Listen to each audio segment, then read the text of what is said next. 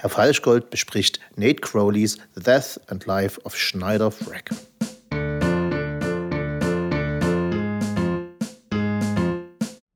Es gibt so Bücher, da quält man sich.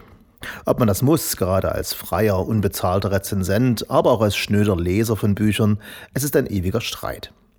Ein Streit, in dem Anzahl und Vehemenz bejahender Argumente reziprok mit dem Alter des Argumentierenden korrelieren. Okay, man kann auch formulieren, je näher man im Grabe ist, desto weniger ist man geneigt, einen Autor langsam zur Sache kommen zu lassen. Aber das klingt grausam, oberflächlich und eine Findeisen setzt gerade zum Okay-Boomer an.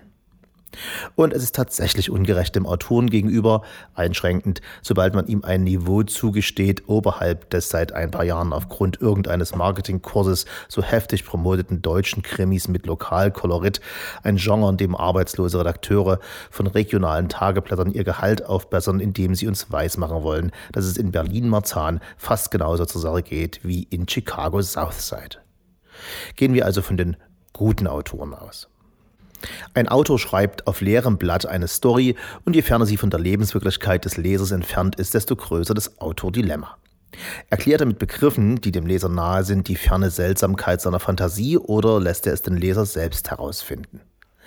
Ersteres vergrößert die Chance auf die Bahnhofsbuchhandlung und erhöht die Anzahl der Bücher, die der Leser bis zum Grabgang, siehe oben, lesen kann, enorm.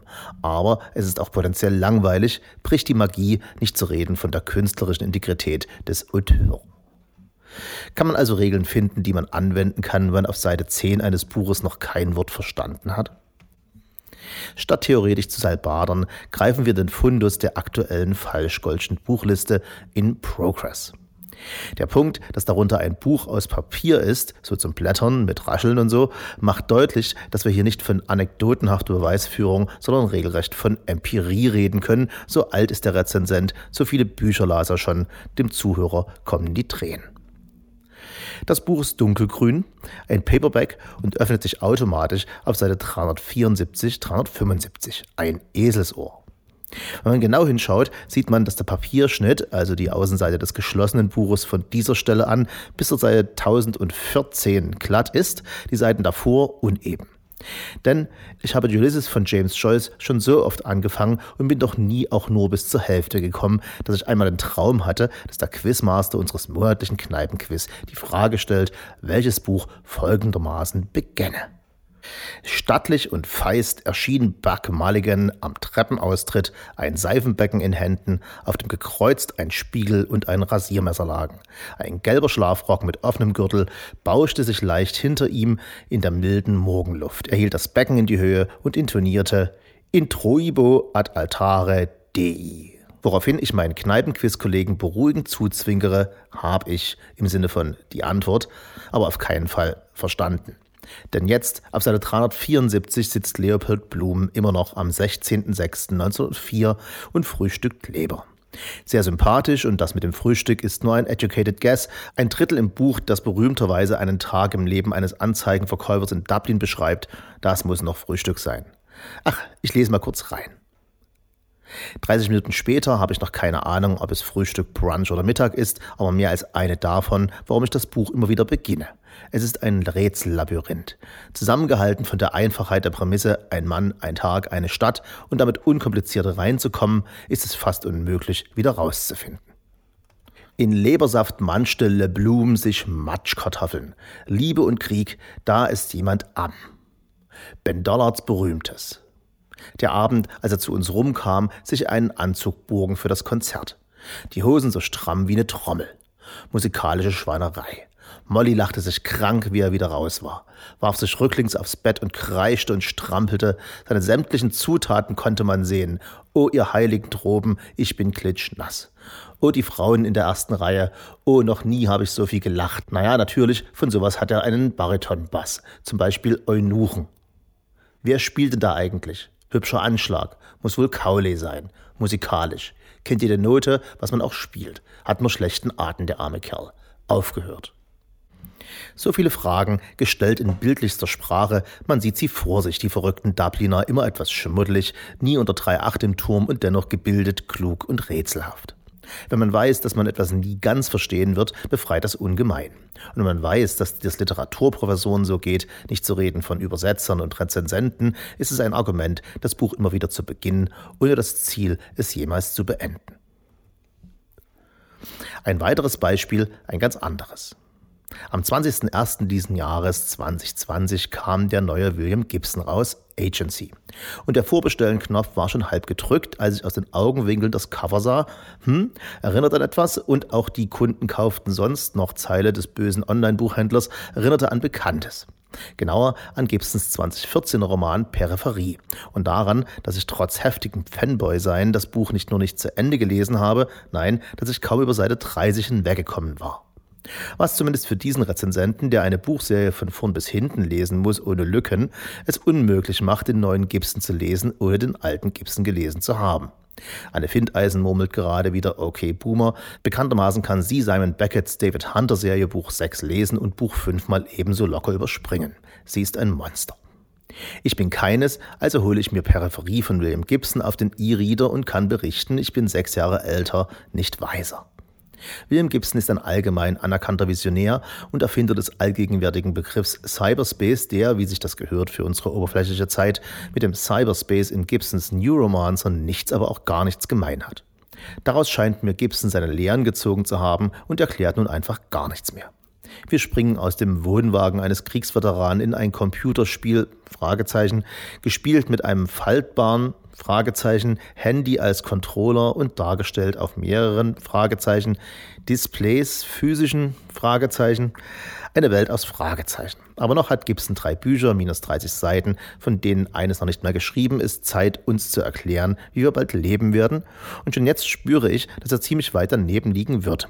Denn schon lange ist es nicht mehr möglich, ein Buch in der nahen Zukunft anzusiedeln, ohne von dieser bei Veröffentlichung überholt zu werden. Aber William Gibson muss gelesen werden, er ist Kanon und kein Weg führt an der Tatsache vorbei, dass es aktuell keinen genaueren Beobachter unserer gegenwärtigen Zukunft gibt. Ich ignoriere also zunächst die Fragezeichen und werde mit großer Wahrscheinlichkeit in Kürze hier an dieser Stelle berichten können, ob Gibson recht hat, ob Periphery und Agency uns helfen, uns zu verstehen. Sich zu verstehen ist das Hauptproblem des titelgebenden Haupthelden in einem Buch, welches kaum diametraler sein könnte als die bisher angesprochenen schwer lesbaren Werke. The Death and Life of Schneider Wreck ist kein Bestseller, es spielt weder an einem Tag noch in naher Zukunft.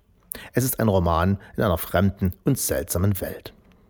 Geschrieben wurde er von Nate Crowley, einem Briten, den mein Lieblings-Online-Computerspielmagazin mit Namen Rock Paper Shotgun letztes Jahr eingestellt hat. Ja, Herr Falschgold liest nicht nur seit 25 Jahren Ulysses, sondern auch Computerspielmagazine. Clearly the most interesting man in the world. Gleich nach Nate Crowley muss er jedoch neidlos anerkennen. Nicht nur hat er, wie Herr Falschgold, eine Vorliebe für eine Nische im Computerspielkosmos, in der sich Games an ein Publikum wenden, das nicht reaktionsschnell das 580. x-beliebige Monster zu Brei ballern will, sondern stattdessen das Kind in die Hand gestützt stundenlang virtuellen Figuren zuschaut, wie sie nur geringst von ihrem ihnen zuschauenden Gott beeinflusst ihrem Leben nachgehen. Für fantasielose Träumer von Eigentumswohnungen und Minivan sind das die Sims, in denen sich realistische 3D-Instagram-Models in realistischen Mietwohnungen realistisch langweilen.